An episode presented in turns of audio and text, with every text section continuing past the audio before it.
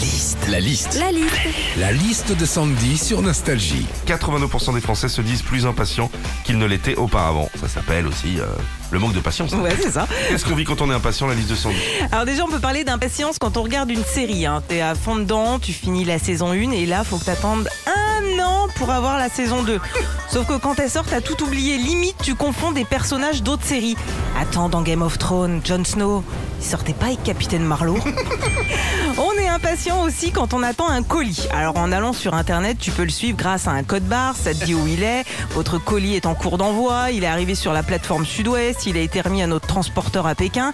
T'es là, t'en peux plus et d'un coup t'as cette phrase votre colis est en cours d'acheminement.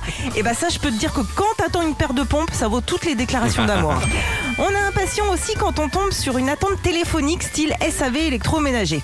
Alors pour te déstresser déjà, on te met du 4 saisons de Vivaldi.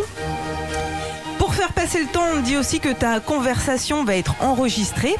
Et surtout, on te dit que ton temps d'attente va être inférieur à 3 minutes. Sauf que ça n'existe pas en vrai. hein. Et au bout de 3 quarts d'heure d'attente, bah, t'en as pour plus cher dans ta facture téléphone que dans ton frigo. Enfin, on est tous impatients dans les files d'attente, comme par exemple au supermarché. C'est fou, hein alors il y a la caisse, mais il y a aussi les rayons. Moi l'autre jour, je fais la queue au rayon charcuterie de mon hyper, bah, j'ai tellement attendu que j'avais l'impression d'être dans la queue du Space Mountain à Disney, alors que je venais juste pour trois saucisses.